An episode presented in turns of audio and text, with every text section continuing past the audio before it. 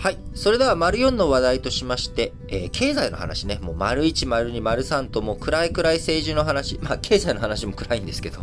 あのーね、政治とか国際情勢の話ということだらけだったので、えー丸4はですね、えー経済の話題を取り上げたいと思いますが、今日は皆さんに逆イールドという言葉ね、えーこちらを覚えて、えー理解をしていただければなということで、この丸を展開していきたいと思いますが、えーまず、まあ、あの、状況の、ね、ニュースというか新聞記事の紹介を先にしておくと、えー今、世界で逆イールドという状態がね、続発しているということですが、この逆イールドっていうのは何かというと、えー長短の金利、これがね、逆転しちゃってる。逆になっちゃってるということなんですが、えーイールドっていうのがあるんですね。イールドカーブって言われてるやつがあって、これは何かっていうと、長短の金利差とか、金利の動き、えーこれをね、イールドっていう言葉で、えー言います。まあ、イールドって言ったら、まあ、金利のことを指しているというふうに、とりあえずは、あ金利の話してるんだなーっていうことがね、えーまず分かれば、あ、OK ということになるんですが、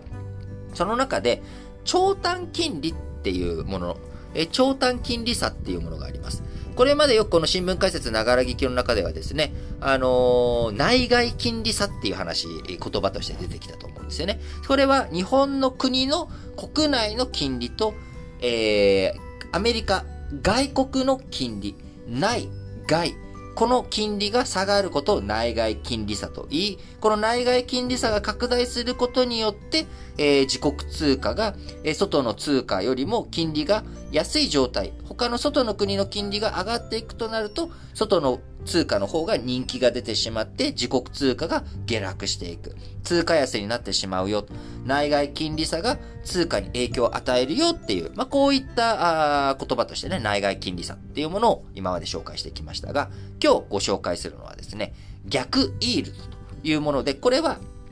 何かというと、長短、長期の金利、短期の金利、この長短金利差が逆転しているよっていうのが逆イールドっていう言葉なんですね。普通、皆さん、まあ、これも想像していただければ分かりやすいと思いますけど、僕がじゃあ皆さんからお金貸してって言った時に、僕が、で、えっ、と、1年後に、あの、1万100円にして返すから、あの、1万円貸してって言う、言いますと。えー、1年間の金利が、えー、1%ですね。で、それに対して、普通、5年貸してって、5年貸してほしいの？って。あのー、1年、1万円借りて5年後に返すからっていうのに、これを、あのー単純にね、えー5年後なんで、まあ、あの、ちょっと、1万500円にして年利1%という風にしたらですね、ちょっと待ってと。それだったら1年ごとに返してよというようなことにもなっちゃうわけですよ。なので、えっ、と、金利高くなるんですよね。長期金利の方が。普通。短期金利が1%だとしたら、まあ、例えば長期金利が2%とか3%とかっていう風に、普通は長短期金利よりも長期金利の方が高くなるっていうのが、まあ皆さんもね、長期でえお金貸すんだから、その長期の間にどういう風に世の中動くのかわかんないから、あのーリスク高いからさ、金利高くさせてよというのが、まあ普通なんですね。これがまあ、あのー逆イールドじゃない、普通のお準イールドっていう状態になる。えーこのイールドっていう言葉が、まあ、金利というものですけれども、そこが徐々に徐々にですね、えーこれがその金利差の状態があるっていうところから、あ長期になれば長期になるほど利回りが高くなっていくっていうのが普通なんですけど、これが逆転しちゃってるっていう状態なんですね。短期の方が金利が高い。だけれども、短期の方が金利が高いんだけれども、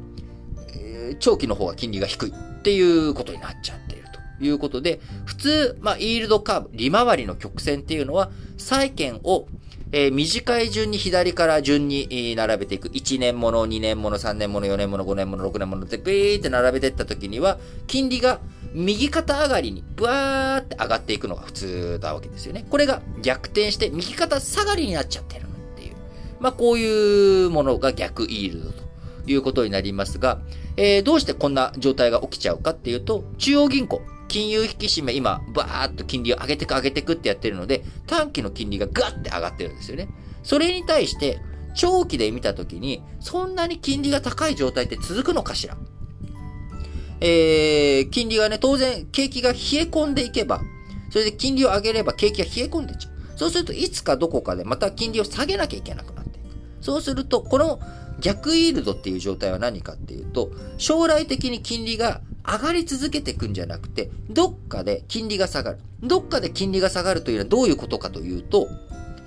景気が悪くなっちゃう。金利が上がっちゃうから。みんなお金使えなくなって消費がね、散々この新聞解説ながら聞きでも FRB が金利を上げる。これはインフレ対策として金利を上げなきゃいけないんだけれども、景気は悪くなっちゃうよ。で、だから今株価とかをみんなね、えー、いろんなところが下がってくる。えー、企業の業績も悪化するとかっていうふうに予想されてたりとか、金利の景気が悪くなっちゃうっていうのが、まあ、副作用として当然あると。で、それに対して、えー、将来的に当然じゃあ、その、景気が悪くなったら、景気を良くさせるために、えー、金利をね、下げていくっていうことをしなきゃいけない。なので、長期で見たときに、短期で金利が上がった分がそのまま長期に跳ね上がるっていう状態にならない。えこれがまあ逆イールドが起きる、まあ、理屈というかあ、一つの見方なんですね。もちろんそれ以外の要素も組み合わさって逆イールドが起きるですけれども、あのー、メイン、メインの考え方としては、逆イールドが起きるっていうことは、将来、景気が冷え込むっていうことを今、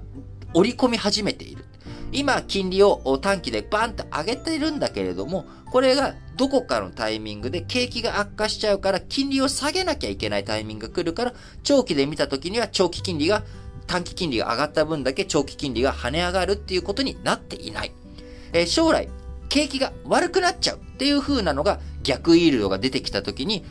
起こりうる、考えられるっていうことで、えー、この逆イールドがね、世界で今続発しているという状態、景気が後退していく、景気が悪くなっていく可能性というものをですね、えー、世界の市場が今、あ観測している、そういうふうに、えー、恐れをなしている状態というわけです。えー、米国とかカナダではね、今逆イールド状態っていうものが続発している状態になっており、えー、フランスも低水準、えー、南欧のスペインも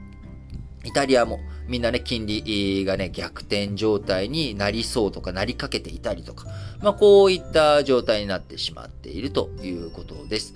えー、メキシコ3月以降、えー、利上げ、えー、韓国も3月以降、えー、5月とかね、3月以降利上げとか、そういうことをしているタイミングで逆イールドが定期的に起きてしまっているということで、続発状態ということで、え今後、欧州、ECB もね、7月に11年ぶりの利上げに踏み切っていくということで、えー、そうなってくると、フランスとかスペインとかイタリア、あこういった国々もね、えー、ドイツなんかも逆イールドが発生するんじゃないかというふうに見られてしまってますが、